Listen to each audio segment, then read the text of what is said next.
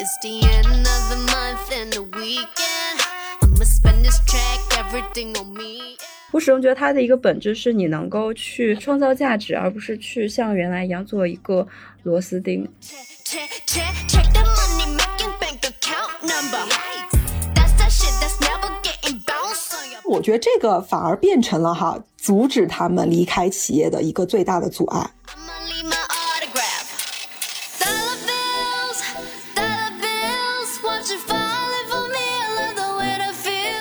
其实，在很多成功人的眼里，这个句式是反过来的，就是我要做到什么，因此我需要培养什么样的能力。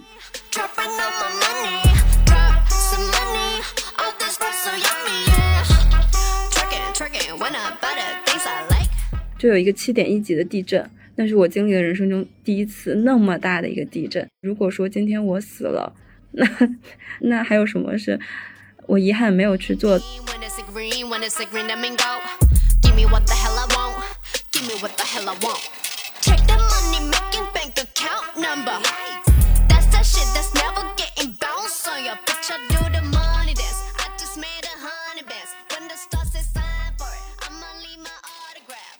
Hello，大家好久不见了。我和波洛斯两个人今天在开场就先跟大家分享一个喜事，非常大的好消息，就是我们作为一个体量并不那么大的播客哈，只有五百多个观众，但是也非常感谢这五百多个 followers 的关注，我们竟然接到了商广，而且是一个不小的牌子啊！我是不是可以直说是个大牌子？是一个国内挺大的牌子。作为离开了一个稳定的企业啊，做自由职业者和数字游民的这段时间，我们到底是怎么生存下来的？因为依然这个是大家不敢就是裸辞或者是轻易辞职，觉得现在市场不太好啊 等等，不敢去这样做的一个很大的原因，就是大家觉得自己可能作为一个人来讲，呃，运转不起来，赚不到钱。那我们两个人到底有怎样的一些搞钱的一些经验啊等等，可以分享给大家呢？其实我们两个人停更那么久，也奋斗在各自搞钱的道路上，所以可以稍微的 update 一下自己最近做了些什么。波罗斯，要不先来？我最近就是一个恢复能量的状态，因为大家都知道巴厘岛是一个非常非常能量状态好的一个地方。然后我就是上一次录完播客之后，从家里来到巴厘岛这边，先在仓库，然后这个全球最大数字游民空间待了很久，也说就是它是一个搞钱圣地。然后我现在和那个 Karen 录播客的这个地方，就是一个我觉得应该算是最好的顶级，我体验过的应该是顶级的数字游民空间。就是它，它有很多专业的录音设备，比如说我现在面前的这个罗德麦克风呀，然后还有很多的打光设备之类的。所以我在巴厘岛整个就是一个遇见不同的人，体验很多 co-working space，然后还体验了乌布很多瑜伽课这样的一个恢复能量，然后同时调整自己的状态的一个模式。然后我还有一个主要想做的事情，就是想要把我的一部分咨询调整成一些课程，所以最近也在做很多关于课程设计的部分，大概是我最近的一个状态。所以你呢？我是我们上一次录完之后，不是回到了我的快乐老家云南的沙溪古镇吗？然后来的时候呢，其实我也只是想说，我在泉州卷的有点累，然后过来可以休息一下。每天的生活也许只是晒晒太阳、看看书。结果一到这边之后，就因为机缘巧合，朋友介绍呀，然后看一些场地呀，现在就接触了一个类似于创业的一个项目，就是一个线下空间的一个项目。我们最近在写。投资策划书也在跟一些投资人做接洽，然后另外一件事情就是我和另外一个朋友，我最近有好多 partner，你知道吗？你只是我 partner 中的一个了，波罗斯。然后我跟另外一个，好的，你变成了海后。对，然后我跟另外一个 partner 呢，也觉得就是我们俩都很爱沙溪。今年其实我来到沙溪之后，有好几个朋友，就真的很巧，因为前几年就有很多人跟我说啊，你生活太好了，我们也很向往，我们想来沙溪找你玩，但是从来没有来过，你知道吗？只是打嘴炮。今年真的每一个跟我信息上面说要来的人，第二天可能就给我说他们机票订好了。然后就来了，也是那种在城市里面工作内耗很严重啊等等，然后来了之后就被治愈了，发生了很多事情被治愈了，所以我们俩就觉得沙溪其实是一个很好的发展旅修项目的一个地方，然后我们在这边资源也很多，然后生活的经验也很多，所以我们也很有自信带这个旅修的一个项目。我们最近也在搞一些 to B 端的前期的一些铺垫。所以这就是我最近在这边为什么在村里如此卷的一个原因。我在村里就是个卷人，因为事情太多了。哦，其实说到旅修，我在这个巴厘岛这边也有和很多小姐姐在聊，因为真的她们很多也是在国内非常优秀，也搞到很多钱的朋友们。比如说有一个小姐姐，她是那个之前从一零年开始做淘宝，就做到了淘宝女装服饰 top three 的这样一个人。然后刚好我们今天是搞钱嘛，所以也有很多经验呀，或者是跟她聊的一些故事，我觉得是可以去分享出来的。她的能量状态，整个人在乌布之后就好了很多，然后也是体验了。很多身心灵的项目，所以我们也有说可能会在巴厘岛搞个这种旅修的项目之类的，感觉应该和你的差不多。对，其实旅修现在真的算是一个比较热门的话题，特别是这两年，我觉得是从去年开始，就我们像我们这种心理圈呀，或者是呃更加往前走一步身心灵圈的很多人，他们都在搞自己的旅修项目，所以还挺常见的。其实这个 idea，我觉得是大家可能在这个时间点碰撞出来的。这个背后的需求，其实就是因为我觉得城里的人太内耗了，太焦虑了，所以变得这一块地方非常的有市场。那我们其实。第一个可以聊的，可以就从我们，因为你刚刚正好提到这个小姐姐嘛，我觉得其实，在我们两个人离开企业，不管是做自由职业还是数字游民的这一段时间，其实也遇到了很多能够真的离开企业，然后一个人转得动的这些人。我觉得这个其实是很多人想要离开企业向往的状态，但他们可能在企业里面待很久，比如我以前就是这样，在企业里面待很久，就会觉得自己只是一颗螺丝钉，只是一个工作环节里的一小块。我怎么样变成一个三百六十度都可以自己旋转的人？我觉得我们可以说一些我们真的见到过的，可能比我们俩更加成功的一些案例分享给大家，就是让大家知道说这不是不可能的。对我记得好像是看那个《穷爸爸富爸爸》那本书的作者他的另外一本书，就有一个现金流的象限，你可以想象头脑中有一个，或者我们到时候可以把这个象限放在那个 show notes 里面，有一个十字的，左边的这两个部分，左边的象限呢，就是说你去搞钱，然后通过交换你的时间来换钱的这样一部分的工作状态，另外一部分就是大家非常熟悉，然后非常想要得到的一种就税。后收入就你躺着也可以赚钱的这个部分，其实我觉得数字游民，如或者是说你是一个自由职业者的话，那有很多人他虽然是自由职业，但他还是在给一家公司打工。比如说在 DNA 的时候，我们那个宿舍里有个小姐姐，她就是给那个韩国的一个。汽车企业吧打工，所以他虽然可以，比如说去新疆呀，或者是去 DNA 呀，或者是去哪里跑来跑去的，但其实他本质还是一个打工的状态。所以有的时候我们一起玩的时候，他说啊不行，我现在要拿出电脑，就我们在餐厅里面说我要处理一个什么什么甲方爸爸的需求呀之类的。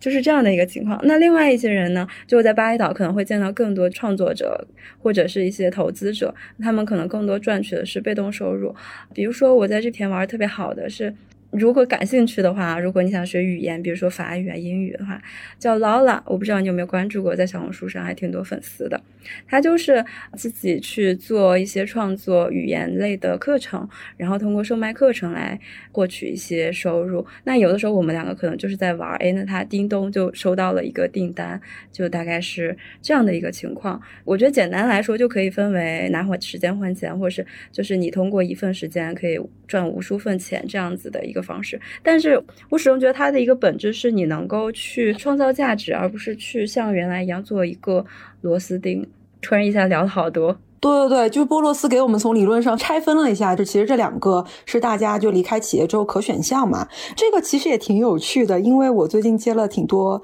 case 是想要转型成为自由职业的。我觉得里面有个共性哈，比如说如果我在企业里面，相当于说我自由职业之路的那个零就是起点的话。那个零是他们仍然在企业里面，他们就会把后面的那条路里面的一设置成为我出去之后拿时间换钱，二就是我可以有税后收入，就是我可以不拿时间的一个 hour，然后去换一份钱，我可以比如说卖货，或者是我成为网红之后怎么怎么样，它会有个很大的复利，所以他们会直接在我们的首次 session 里面就跟我说，我的目标就是二。然后我觉得这个反而变成了哈，阻止他们离开企业的一个最大的阻碍，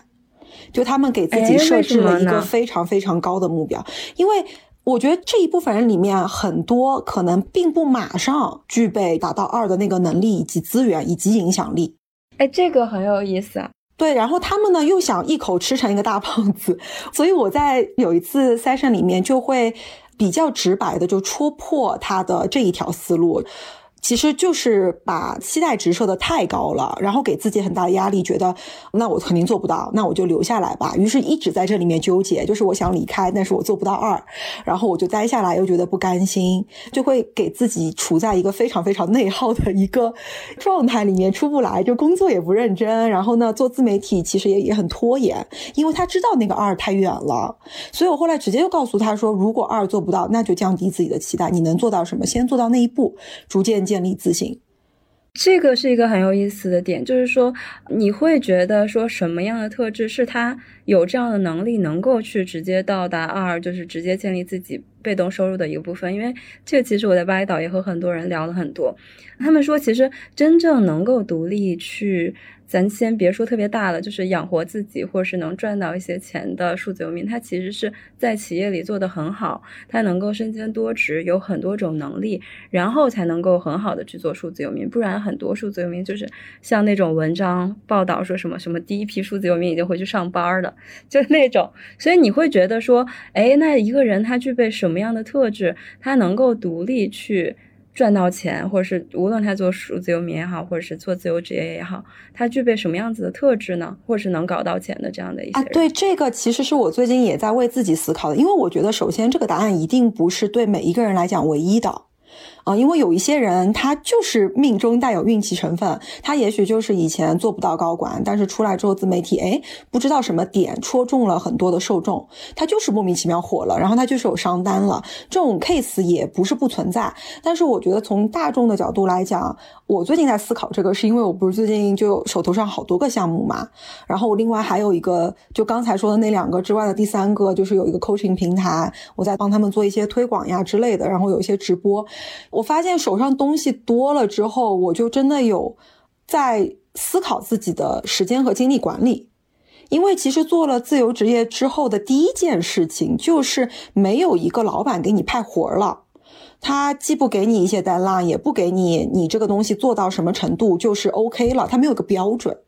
所以，就一开始，也许像我跟你两个人是从那个我刚才说的那个零一二的一里面开始做起的，就是我们先拿时间换钱，而且那份工作我们做的很开心，其实是有价值感的。就当我们在。那个点上的时候，我们要 juggle 的东西就比较少，就我们只需要把自己的账号做做好，然后把客户排排好就可以了。但我发现，其实很多想要真正做到二的人，他可能手头上跟我现在处的处境一样，他就是很多项目，然后有很多 partner，很多人你要去做，不管是情绪还是工作方面的安排方面的一些沟通，然后你就会发现自己的时间精力可能就。不够用了，所以我知道为什么你刚才说有些人会觉得说一定要做到公司的高层管理，他能够八面玲珑，然后掌控很多东西之后更容易达到二，我觉得是有道理的，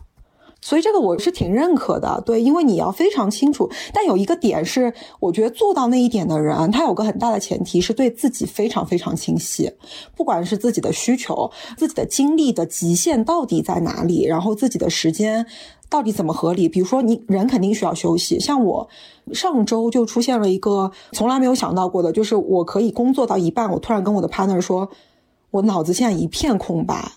我就一点东西都出不来，就是那种消耗到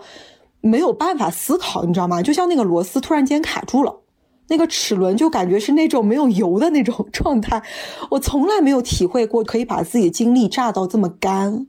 对，然后反正这个是让我知道了，说哦，我的精力极限在这儿。我觉得它出现也不是一个坏事儿，因为它其实提醒我说，你之前没有碰到过这个地方，但是你现在知道了，你的精力极限就是在这儿。因为其实我们的精力和比如说你的思考的速度什么的，它其实有点像是你 build muscle，就是你去练肌肉的那种。情况就是说，你要把自己的肌肉极限打破之后，你给它一个修复的时间，然后你再去加强，就这个东西是有加强的余地的。所以到了那个点之后，我就会很清晰的知道说，哦，这个是我的点了。那我现在需要再管理一下它，或者让它松一松，休息一下，让它恢复一下之后，我之后要更合理的去安排自己，让自己能够突破这个点。然后上去一点，因为这些事情都是我想接的盘子。我之前还在朋友圈，就这个经历之后，我在朋友圈发了一句话，我说我说所有的盘子都是好盘子，那怎么办呢？那自己要的盘子就跪着都接住吧。就是你会发现，其实你真的需要去做经历的突破，你才能够去做很多事情。是的，是的，所以这个也是第一点，就是我们想要去说的拥有的一个特质。我也是前几天在发朋友圈的时候做数字游民。第一点，我觉得不一定是自律啦，因为自律它底层是有更多一些呃技巧的。我觉得这个是一个很大的话题，我们下一次可以单独聊一些如何做精力管理。很多人真的对“自律”两个字有误解，他们以为自律就等于努力。是的，是的。但很多时候，自律变成了无效努力。对，就是这种怎么调节自己的身心能量状态呀、精力管理这些东西，我觉得还是有挺多可以聊的，然后也有很多可以去分享的小技巧吧。我自己也是这样的一个状态，其实和你差不多。就刚开始来巴厘岛的时候，因为我发现，其实我每到一个地方，我是需要有一周的时间，或者是更久一点，去找到一个我的生活节奏的。虽然我大致上知道我自己的一个工作和生活节奏是什么样子的，比如说我可能比较擅长早晨一个人的时候去搞一些创作，那个时候心流状态会很好。但是有的时候也会是晚上做咨询，就我经常会把咨询安排在晚上或者是周末的时候。就出现了一个什么问题呢？我刚来巴厘岛的时候，有点像你的状态，只不过我是在身体上把自己榨干，就是，呃，说起来感觉有点有点奇怪哈，就是我 让人很有想象的空间呢。因为巴厘岛有很多这种项目，就是身体上的项目，比如说什么。瑜伽呀，然后冲浪呀，潜水呀，还有就是各种舞蹈体验。哦，对，还有 CrossFit，它这边有很多那种 CrossFit 馆，然后撸铁的馆呀，都很好。因为我自己本身是一个 ENFP 类型的人，就是好奇宝宝，好奇心很重。而且我自己之前就确实也尝试过很多运动，也坚持了很多不同类型的运动。所以刚来的时候，基本上就是每天要上两三节课那种身体的课程。但是原来上两个月的时候，我是在家的一个状态，我在家基本就躺平，没怎么运动，偶尔可能跳个操呀，或者散个步呀什么的。一下子步子太大，容易扯到，但这个身体可能一下子没有恢复了，现在还有点咳嗽的一个状态。所以有一次我在那个 Yoga 棒，据说是亚洲最大的一个瑜伽冥想中心，去参加一个 Active Consciousness Meditation 的时候，就直接病倒了。一直到现在，终于好一点，可以说话。中间有一两周，我也不知道是阳了，还是说就是这个课程导致的，还是说就是我确实每天工作，不是每天工作，每天去体验这种运动项目太多了，导致我的身体被榨干。身体的智慧是很强大，他就提示我啊，你要休息了，你必须得躺平一周，然后才能慢慢慢慢。我其实最近才开始恢复运动的，对，差不多是跟你类似的状态。你这样说的话，会让我稍微想扩展一下我们刚才说想要留到下一次去谈的那个精力管理，就是精力下面的，其实象限里面的第一个就是身体，你需要非常的清楚自己的，也是一样清楚自己的身体极限在哪里，然后它就涉及到其实身体上的活力是影响你头脑的精力的。其实我们刚才也谈到了，就是说，哎，到底什么人具备什么样的特质或者是能力，他可以离开企业，然后做一个自己能够运转的自由职业？我觉得就是清楚自己真的是一个很基础的东西。你清楚自己的身体，清楚自己的脑力在哪里，然后以及非常中正的能够评判自己的能力。因为能力和价值，我觉得是两件事情。很多人会把说，我如果没有这个工作能力，我是不是又欠缺价值？我觉得可能是跟社会价值有关系，但不是一个人原本的价值。这个东西我们可能要首先区分开来。但其实，如果你要把自己卖钱，或者是你用自己的能力去赚复利来讲，它这一部分呢，依然我觉得可能跟所谓的社会价值有关系，就是你的能力到底在哪里。很多人其实我在 session 里面跟客户聊，我觉得有些人可能会过高，但更多的人会过低的去预估自己的能力。然后以及能力有一个特质，就是它可增长。就很多人会把自己的能力当做一个定值，他会说啊，我缺这个东西，我缺那个东西，所以我不能做那个东西。这个我觉得是一个人很难离开企业的句式。这个部分的话，我会觉得就回归到我们金钱的这个主题上来，它其实和我们很多东亚文化的社会规训有关。就是我来巴厘岛之后，另外一个很大的体验就是说。他们不会去打压你，说你这个做的不好，那个做的不好，这个能力不够，或者是怎么样的？可能因为这边的人种比较多元性。然后这时候你在另一个文化里，你会反思我们的整个教育体系去培养。就比如说很简单的一个例子是冲浪的时候，我这边的冲浪教练就是说。啊，你很好，你可以比上一次做的更好，哪个动作呀？什么就是和我之前那个瑜伽教练差不多，他就夸赞的很好。因为我当时是身体刚恢复，所以他说，哎呀，不要太 push 你自己了，然后你可以做到，你可以站起来的。但是反观万宁的那个教练，他就在疯狂的 PUA 我，就是说你不行，有些人就是站不起来，他冲浪就是不行，或者是，哎呀，你今天如果站不起来，你就不要回老家了，你就没有脸回去了。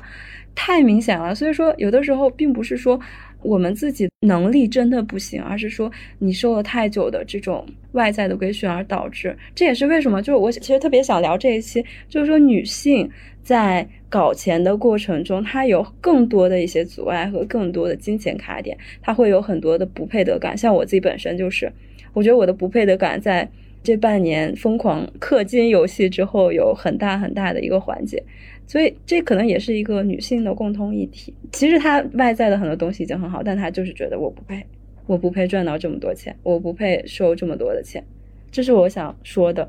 对，我觉得这个可能也跟男性、女性受到的社会的一个。包容度有关，就是男的可能更容易被原谅和被包容。整个社会其实，特别是可能东亚的社会，对女性来讲，她就是会更苛刻一点，更不友好一点。所以对女的来讲，她可能遭受到的挫败和失败所要付出的代价就更高。所以回到我刚刚说，就是很多客户会用的那个句式，就是我不行这个或我不行那个，因此我做不了。这个就这个句式，其实，在很多成功人的眼里，这个句式是反过来的，就是我要做到什么，因此我需要培养什么样的能力。对对，是的，就这个是一个非常大的思维上的转变。对，所以这个其实在我这两个月的。所谓的创业过程中，哈，它也一直会出现。就是我有时候会突然间觉察到我的想法会变得有一点点消极，是因为我可能对于这个东西会有点急迫，或者是我的 partner 的工作的一个态度和方式。他跟我不一样，所以弄得好像我会感觉我比他更加急迫一点点。我想拉着他，比如说赶一赶效率这种东西的时候，我就会有点就是这种东西出来，就是我们好像这个不合拍，所以我们没法做到。就是我注意到这个句式之后，我会有意识的去改变自己的思维。这一点是我也会给很多我的客户去。做的一个就是像 homework 一样的东西，就是每当他们在职场里面或者在发展自己的自由职业的时候，有这种句式，就是我不会什么，所以我不能什么的时候，就改成我要什么，因此我要培养什么。就我会让他们有意识的去做这个改变。就这个练习真的推荐给大家。他其实做一段时间之后，你对自己起码会有非常多的了解，然后在后面你有意识的改变之后，你的行为和能力真的会有增长。教大家一个魔咒哈。我觉得你刚刚这个部分就是让我想到了，我最近在看的有一个叫《富豪谷底求生存》的一个纪录片，我不知道大家有没有看过。它就是一群在美国赚到很多很多钱的，可能有很多家公司的一群富豪。然后他们要被抛到一个未知的美国的小镇上去，只有一百美金和一辆卡车，因为在美国他如果没有车，他是没办法跑来跑去的。让他们白手起家，从零到一，三个月就一百天之内赚到一百万。然后你在看这个纪录片的过程中，你就会发现这些富豪他本身身上具备的特质，其实很多可能是我们自己呀，或者是你觉得你观察身边没有赚到钱的人，他们所不具有的东西。就比如说，他们其实要遇到很多很多的未知的变化。比如说今天这个什么，他们本来要那个搞什么房子装修，突然就是有个暴雨啊，然后或者是突然有个什么随机性的事件，因为本身时间就很紧嘛，一百天，他们在面临一个巨大的。改变和巨大的一个变化的情况下，他们依然可以保持情绪稳定。我印象最深的是有一个女孩子，她就是晚上她说我崩溃了，我不行了，我要退出节目，我要回家，然后就开始找她妈妈打电话大哭。但是第二天早晨起来之后，依然就是很努力的在工作，有点像胡歌那个状态。我前两天发朋友圈，就胡歌说前一天晚上在 emo，第二天早晨就起来 fighting 的这个状态。然后还有就是，他们也会像你一样说，哎，那我可能就是想要什么东西，所以我会尽一切的方法去帮助我自己，比如说他想要一个房子去住，或者是他想要十万刀的一个那个支票，那他就会想，OK，那我要去链接什么样的人，我要找什么样的资源，才能够让我去赚到这个钱，或者是才能够帮助我的这个房子怎么怎么样。所以他们的思维方式是完全跟很多普通人是相反的。普通人可能就觉得说啊，我不行，我做不到这个限制啊，那个限制。所以我觉得有的时候金钱它本质上是一种。你给你自己限制过后的一种能量的显化，这个说到这里感觉有点玄学了。对，我不知道你有没有这样的一种感觉，甚至有的时候它其实就是你自己本身家庭业力，或者是你自己之前经历事件的一种卡点的体现。你推荐给我这部剧的嘛？然后呢，我昨天就看了，因为它其实一季很短，一季好像才八集。然后我昨天看了第一季，那个第一季其实就是有一个富豪，他也不是一群富豪，就是那一个人。而且这个节目应该是他自己主动发起的。这个人其实说起来，他一直在喊一个口号，我先暂且叫口号，就是他。依然相信 American Dream 没有死。然后，其实我看第一集的时候，我对于这个词其实有一点点不是很正面去理解，因为所谓的 American Dream 其实带有一点美国人的一种骄傲自满在里面。这个是我以前对他的一个偏见啊。但是我整个看完这八集之后，我对这个 American Dream 有了一个新的理解。因为这个富豪真的中间有很多的人生态度，我觉得真的很值得我们普通人去学习，真的。然后呢，他其实自己本身成为。Billionaire 就是百万富翁，他其实后来卖掉那个公司，估值有两百个亿，好像。但是他小时候是你不可想象的握了一手很糟糕的牌，就是首先他们家是很穷很穷的那种人家，加上他父母两个人都酗酒，甚至他说他的 grandparents 都酗酒。然后呢，他四年级小学四年级就留级了，就没有过，就不可想象。然后结果初二的时候，十四岁，大概初二，初二的时候他就让女朋友意外怀。怀孕了，所以他就做了 daddy，就是是这么一个人。然后他真的是白手起家，当时是发展的是借贷业务。就美国，他其实也是碰到那个时代红利，就发展了借贷业务。后来他的公司是成为了美国借贷那个行业里面的 top two，所以他最后卖掉这公司，估值两百个亿嘛，所以很有钱很有钱。但是这个人呢，怎么说？我觉得他身上是有一些那种很 humble，就很谦卑的特质的。他就觉得说，我依然相信 American Dream 没有死。他理解的 American Dream 其实是那些能够白手起家，你知道吗？就没身边没有那种 Sugar Daddy，没有什么富二代老爸的资源。他真的是从零到一去打造自己的一些就是。创业的一些项目，然后能够靠估值能够翻身的这个东西，它被称为 American Dream。所以中间是有非常多那种自己的努力，然后以及你在困境中要怎么去转变观念，依然去。往上走一步的那种思维存在的，然后他每一次就是遇到一些东西的时候，他们不会有个后采嘛，就是会让他对刚才发生的事情做一些看法上面的解说。我觉得里面有非常多的金句，就比如说第一集的时候，我印象很深刻，那个东西真的是我在自由职业之后受到了很大打击之后才学会的，就叫做 Find your customer first，就是你任何的一个创业项目，或者说你白手起家想去做一个东西，你永远不要先去想。我要做什么？我卖的这个东西是好的，当然它有可能成功，但是更稳妥的其实是你先去找到那些 buyers，就是那些给你付费的人，其实跟市场也有关系。所以它不是被投到了一个，我觉得大概是美国的什么三线城市左右的地方，叫 Urban，我都没有听过这个地方，反正是一个三线城市，但是好像是有一些经济方面起色的这么一个地方。然后他被投到那个地方之后，你想啊，如果正常人。投到这个地方，他肯定会想想说，哦，我以前在借贷行业非常非常的有经验，所以我要先去看看这个地方，我要怎么去开一家借贷公司。但他完全不是，他先去做了市场调研，去看这个 city 到底缺什么，大家需要什么，所以他最后开的是个餐馆，就他不会去 bake，他也不会做酒，什么都不会。但这个人他就是坚定说，这个东西我知道了，市场就是缺，所以呢，我就需要一个 team。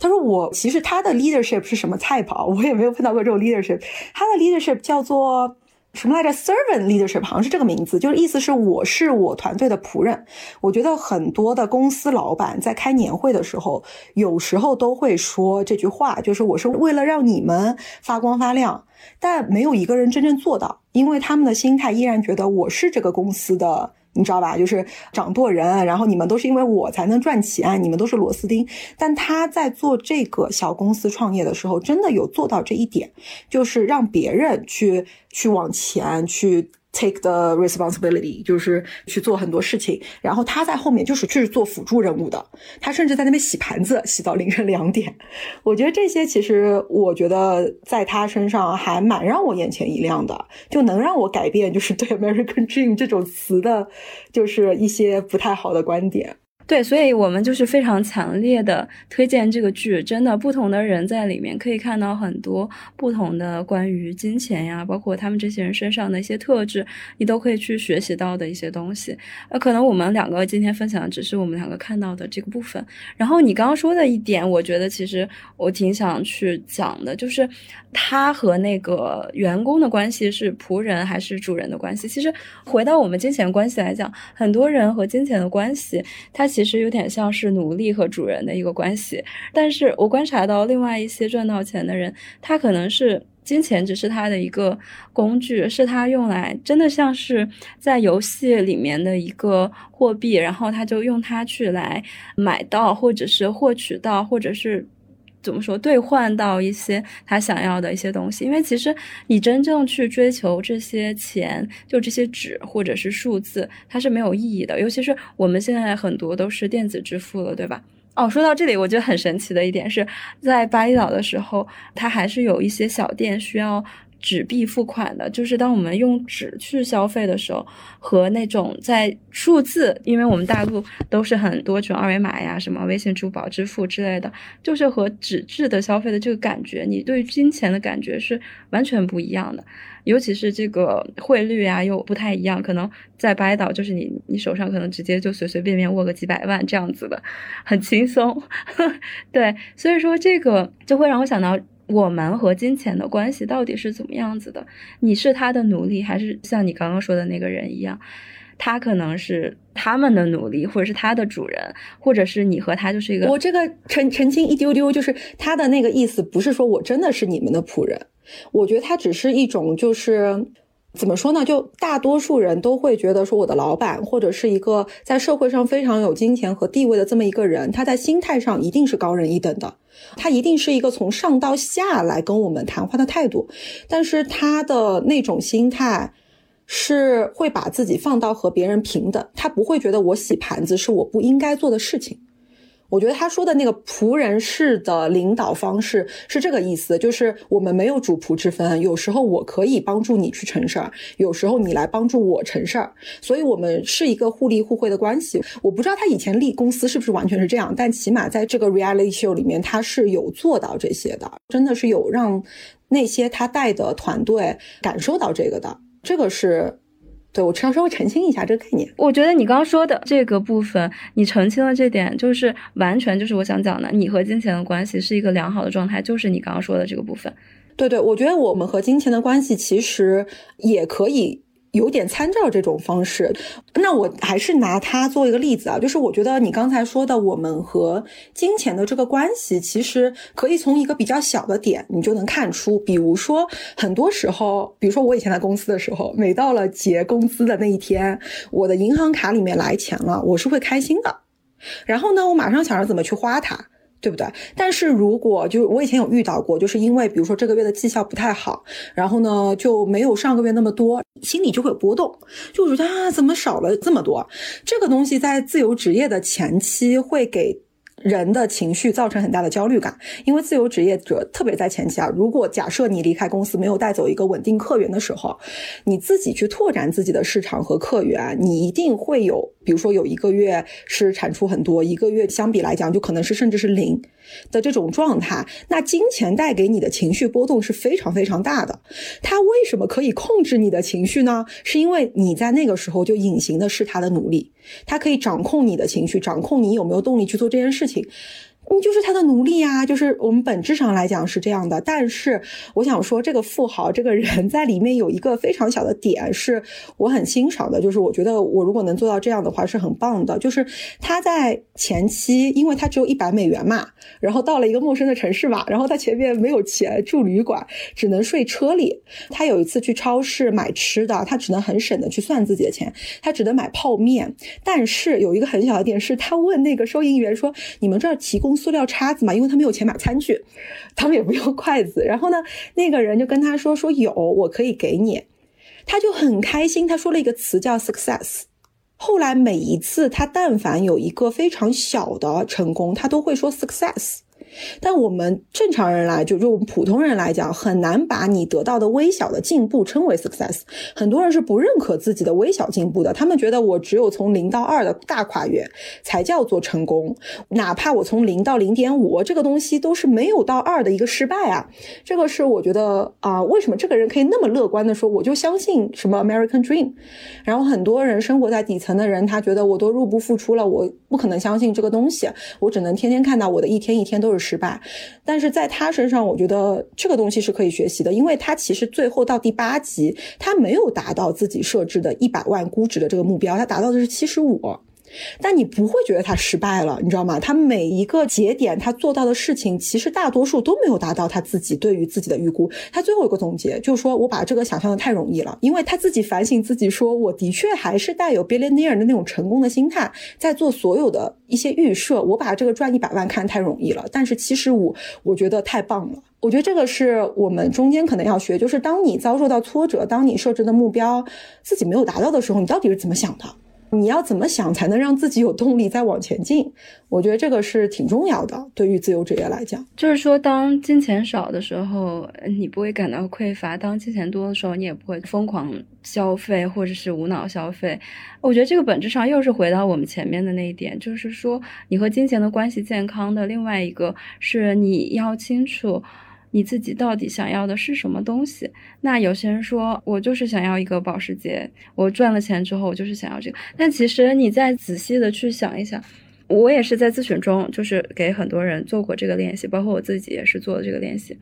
当时在那个巴厘岛刚来，好像才一周的过程中，就有一个七点一级的地震，那是我经历的人生中第一次那么大的一个地震。就整个房子都在晃，我就是都被摇醒了的一个状态。然后当时那天我们就出去了嘛，我就在想，我说，OK，这个晃的好厉害。如果说今天我死了，那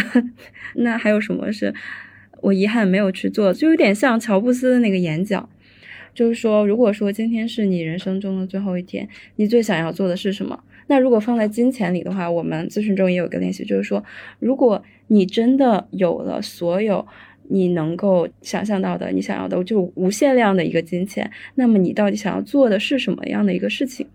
这个东西其实，我觉得才是一个就是 life changing 的一个问题，因为真的很多人他可能有了很多钱之后，他依然是很焦虑的，他依然是非常非常不知道自己要做什么，即使他躺平，他可能都是很焦虑的在躺平。又回到那个。我自己第一个看到的，当时我老师在做咨询的那个人，他就是 很早很早之前，十年前吧，他就已经公司年入千万，但他依然很焦虑，因为他觉得他的钱太少了。所以，如果你一直在玩这个金钱赛跑的游戏的话，它永远是一个无止境的，你永远会觉得它少，永远会觉得它不够。但是，你真正想要的是什么？是那个保时捷？之后你可以去炫耀的那种感觉，还是说你买一个 Prada 包包，你就可以去融入到那个圈子里的身份的地位，还是说其他的一些什么东西呢？我觉得这个可能才是应该去思考的一个更加本质的东西，而不是这个金钱到底应该是多少的一个数字。对，我觉得我们两个人可能都是在这个层面上面去思考金钱的问题嘛。我们上一期不是聊到我爸嘛？就是我爸因为疫情之后的一些经济基础变得非常的薄弱的一些问题啊，就是挣扎在他觉得生存需求的那个焦虑里面。那个时候我刚开始自己把这个东西看通的时候，我觉得我隐性的站在心里的高位去跟我爸交流的时候，我会说。我就会跟他去传递这样的一个论调嘛，就是啊，你看你有钱的时候吧，也不开心，怎么怎么样。然后我会发现，对于这些真的以为自己在生存边缘的人，你去说这个东西会让他们更不舒服。我后来发现，的确有些人他真的弄不清楚自己跟金钱的关系是。依然在用金钱为生，还是他已经有一部分的空闲的金钱可以去追求自己想要的，比如说人生意义和价值？有些人是搞不清楚这个东西的，所以我其实有时候，我也是因为算清楚了这笔账之后才。坚定了自己裸辞的决定，因为以前我会无意识的焦虑嘛。就我记得我们之前谈过一期，就是我之前两次裸辞，一次是去东南亚旅居，另外一次去留学的时候，我都非常金钱焦虑，是因为那段时间我真的搞不清楚我的这份钱，它理智上来讲到底能 cover 我多少的生存等等，我没有搞清楚这个问题，我没有去算这笔账。但是等我算清楚了之后，我真的就非常不焦虑了，所以。就像这部剧里面也是一样的，就是这个人只有一百美元，看起来是一个非常值得焦虑的一个数量吧。但是他算了笔账，就是他先了解了这个城市，他每一天支出多少是必要的，也就是说符合生存需求的，就是吃吃喝拉撒这些东西。他算了这笔账之后，他大概就能够知道，比如说我这一周我一定要赚多少钱。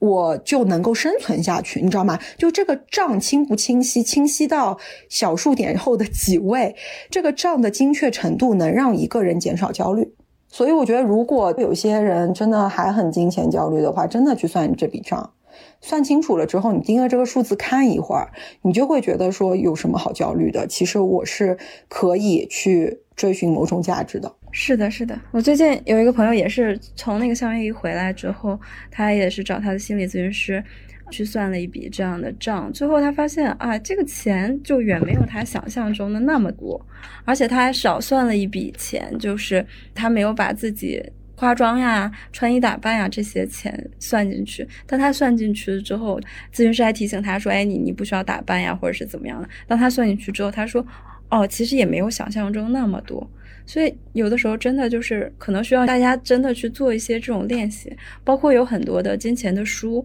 你像我前面有提到那个《穷爸爸富爸爸》，它里面有那个老鼠赛跑的游戏，这个现金流的桌游也挺推荐大家去玩一下的。它有很多是这种基础的财务知识，或者是投资，或者是资产负债的这些基础的知识之外，还有一些就是我们前面说的关于你的能量呀，你的这些。金钱的卡点，或者是金钱的观念的一些问题，我觉得这是两个部分。就是你适时的，你可能真的要拿一个什么那个表格去拉一下，你到底需要多少钱。另外一个部分就是怎么样去修你自己的能量。你又就像我们之前那期神水博客一样，就你是可以通过去觉察、去修行，然后去改变你的这个人生脚本，或者是你的命运。包括金钱也是一样的，你可以去去觉察这个部分。去改变你对于金钱的一些根本观念之后，也许就会产生不太一样的效果。我跟布罗斯为什么在这里要讲这个啊？其实我们这期应该讲搞钱的嘛，结果讲回来又变成了你要改变自己。但为什么要说这个？为什么说你要去算一下你的生存资金到底是多少？因为一个人只要他的意识层面，不是说事实啊，是你的意识层面，只要觉得自己跟金钱的关系依然停留在生存那个需求那个阶段的话，你是永远不会有创造力去赚钱的，因为你觉得自己。温饱都没有解决，你怎么会有创造？因为赚钱一定是创造力的活儿，你要去动很多脑筋去想说，哎，我这条路走不通了，我的第二条路、第三条路，其他的安排、其他的人力、其他的资源在哪里？这些东西是需要有人有，不仅是精力，我觉得是心力，你需要有心力去发掘、去思考，然后去相信自己能找到。但如果你就吃不饱，天天饿着肚子。那怎么可能有精力去算这个？所以我觉得这笔账是推荐大家都算一下。如果真的算出来啊，你觉得你的存款都不够生活一年的，那就留在企业里面先存够。你觉得，比如说两年你是觉得安心的，或者三年你是觉得安心的，你就努力赚钱去存到这个之后，去追求你想要的生活。我觉得有一个东西很重要，就是你怎么在赚钱的时候降低自己的预期。就如果我现在的生存依然不能保证，我就降低预期到我就是目标在生存，然后等到我有了生存的这个需求满足了之后，我去追寻什么样的价值。因为我觉得真的，我在这三年里面被打回来过很多很多次，是因为我的预期永远不那么的准确。因为这个很正常，预期不准确太正常了。因为你的预期是来自于你自己的知识储备，你对于市场或者是客户需求的理解，但。这个东西永远有偏差，你想一个亿万富翁去创业，他最后都有偏差呢。他预期自己一百万，最后是七十五万，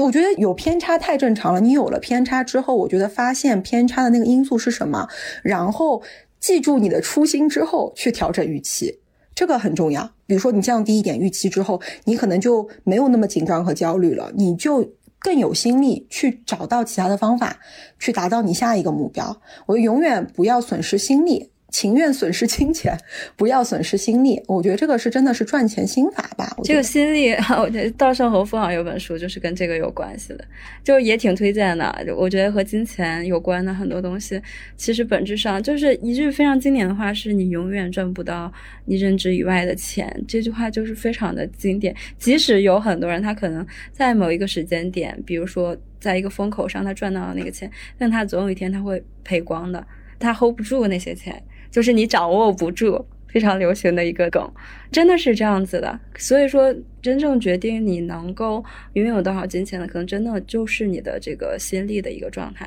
OK，我们前面聊了非常非常多关于金钱能量，甚至有点玄学、非常 being 层面的东西。那么最后来给大家一个非常落地的东西，就是 Karen，我们两个分别来推荐一些，就是你在做数字游民之后很实用的搞钱工具。它不限于就比如说办公的工具啊，类似于 ChatGPT，或者是一些金融方面的工具，甚至就是一些书籍啊、财务的。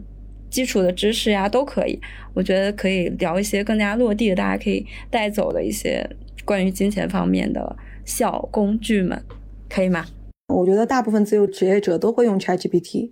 我觉得 ChatGPT 对我在什么方面好用啊？因为我觉得它的确没有进化到有那种完全的智商可以替代我工作。但是，比如说，如果我有那种思路非常不清晰的时候，我需要同时思考好几个问题，我就会把那些问题先列出来，然后把问题分别输到 ChatGPT 里面，让它给我 bullet point。然后我觉得，当它列出那些 bullet point 的时候，它会对我某一些方面有启发。这个是我一个使用它的一个方法。然后另外一个是上次很搞笑。就沙溪这边有个朋友要开素食餐馆，他问我要 slogan，我就打开我的电脑，给他输入说啊，我们现在什么状况哈？我有个素食餐馆，怎么怎么样？然后我说你要给我起一个响亮的 slogan，最终的确是在这里面选择了一个，所以我觉得这方面也是可以。哎，说到这个，其实我们两个人在做这档播客的时候，我们的播客也是用 AI 工具创造出来的呀。对我们两个人播客的那个 slogan 也是，啊，我们用的不是 ChatGPT，我们用的是 AI，Notion AI 帮我们写的，就是另外一个我觉得很好用的，我们两个人都在用的 Notion。Notion 的话，我会发现它在写作方面挺好用的，比如说如果你写公众号啊，或者写小红书的脚本啊什么的，你可以把原始稿放进去，让它帮你精炼，让它帮你改变语气等等都是可以的，甚至它也可以帮你改标点符号，如果你是文字方面的产出的话。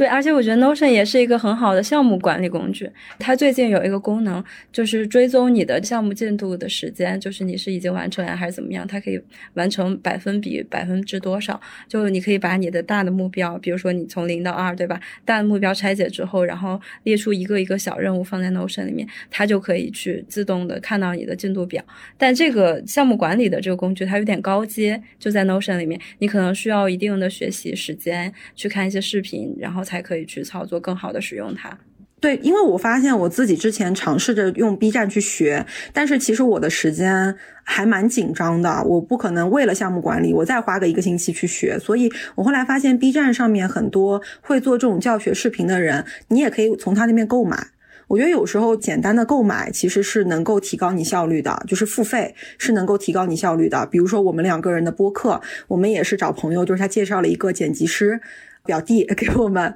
所以也提高了我们两个人坚持做播客的这个动力。不然我以前一个人那档播客，我一个人剪，真的花很多时间精力。然后我有时候会情绪会蛮那什么的，因为剪的时候很麻烦嘛。所以我觉得适当的付费很需要在自由职业者道路上面。对，付费，然后就是把你的一部分工作外包出去。就最近我和那个 Lala 聊的时候，就觉得其实可以完全可以把这个上传的工作，因为我们在咖啡馆，他昨天下午一整个下午都在上传。我说你完全可以把这个外包出去啊，然后包括剪辑的部分，很多东西都是可以外包出去的。说到外包的话，就也推荐一个自由职业者，就是我觉得是圣经啦，就是那个每周工作四小时里面，它也有很多的部分在讲你应该如何外包你的工作。然后还有什么其他的工具推荐吗？我自己会比较喜欢用 Obsidian 当做笔记的工具，因为它中间的那个双向 link 太好用了，而且我也很喜欢它那个非常酷炫的导图，它会把你所有的笔记怎么样 link 的，会生成一个图给你。因为自由职业者，说实话，我们是自带学习属性的一群人，因为你不停的要精进自己，我们相信自己的能力是可以增长的，所以。自由职业者其实会在投资自己上面去做很多事情。那你在学习的时候，其实是需要一个笔记管理软件的。我记得很多人会也用 Notion 啦，但是我觉得 Notion 因为它是一个怎么说，它是只能在网上使用的嘛，然后有时候打开它很慢什么的。但 Obsidian 它同步可以同步在你的电脑上储存，我觉得这个对我很关键，因为我不想 lost 我的那个内容，因为 Notion 他们说有时候的确会有数据上面的损失。如果运气不好的话，但 Obsidian 不会，所以这个对我很重要。对，所以第二个工具，哎，不对，我们这应该是第三个工具了，就是一个双链笔记。那你用的是 Obsidian，我用的是 LuxQ，它其实是一样的两个工具，只不过就是界面上有那么一点点不太类似。包括它也是本地储存呀，然后有一些 Wiki 的功能，或者是思维导图的功能，它本质是一个双链。这个部分的话，其实又涉及到另外一个我觉得更大的话题，就是第二大脑如何构建你的知识系统作为一个第二大脑。那其实我的很多知识库呀。因为我其实涉及的领域也挺广的嘛，心理健康啊，然后身体健康啊，健身啊这部分都会放在这个 LuxQ 这个里面。这里的话就推荐一本书，是那个记笔记的那个方法，How to Take Smart Note，那个中文叫啥来着？我忘记了，可以写在 Show Notes 里面。然后呢，除了这个笔记软件之外，我想到的是我会用那个苹果自带的。日历功能去安排我的一些时间表，就比如说，可能我会有一些咨询，或者是我今天要安排什么时间去运动，什么时间去和别人 dating，对，在巴厘岛也有很多 dating 的机会，或者是一些其他的东西，我都会把它写在苹果自带的这个日历里面，它非常非常的好用，而且多个设备都可以同步，就相当于它是我的一个时间表，就像以前上课的时候，你有一个时间表，就是几点到几点干嘛，几点到几点。干嘛？对我觉得这个是我每天必用的一个东西。我的那个日历管理其实是在 Notion 里面，Notion 的 Schedule 其实上面密密麻麻都是我的东西，我已经用了大概两年多了。我觉得我基本上用顺手的就不太想改，就是它只是工具的功能。还有另外一个，我可能我们两个人是需要跟客户。Coaching 或者是心理咨询的时候是有录音转文字的要求的嘛，所以飞书还是很推荐的。就飞书有别的功能，但是 我用飞书最多的依然是它的那个录音转文字的那个功能，我会觉得它的准确率是我用到现在还是比较高的。然后另外一个是我记笔记喜欢用无边画布，所以我最近其实用了很多的是那个 Pro Drafts。无边画布，我觉得太好用了。你推荐之后，我也在疯狂用那个。然后，包括我在做咨询的时候，笔记我也在用那个做。对，对，它真的很好用。哇，我们这样一推荐，其实真的很多东西呢。其实我们还没有推荐到那些，比如说做自媒体 用的东西啦之类的。但这些我觉得是基础的一些内容吧。比如看书的话，就是 Margin Notes。我觉得大多数的人公认好用的都是这些。那我们今天推荐的工具也挺多的了。如果说大家还有什么需求，或者是你觉得在做自由职业或者是自媒体方面还需要什么样子的工具分享，也可以加入我们的听友群，然后大家可以把更多的好用的工具分享出来。如果大家对工具啊，或者是自由职业工作的有些疑问的话，完全可以再来问我们。我觉得我们俩在这方面不太会藏私啦，因为毕竟这个东西它也不是零和游戏。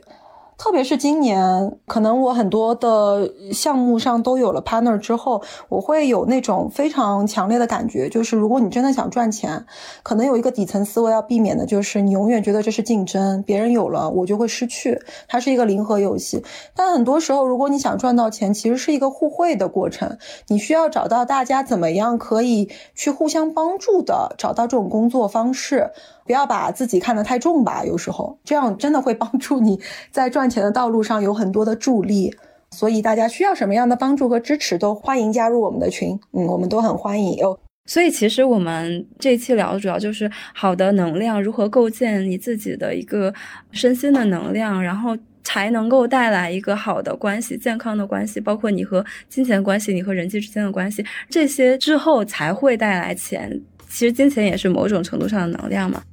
那我们就下期见啦，下期再见。OK，那大家拜拜哦，下次见。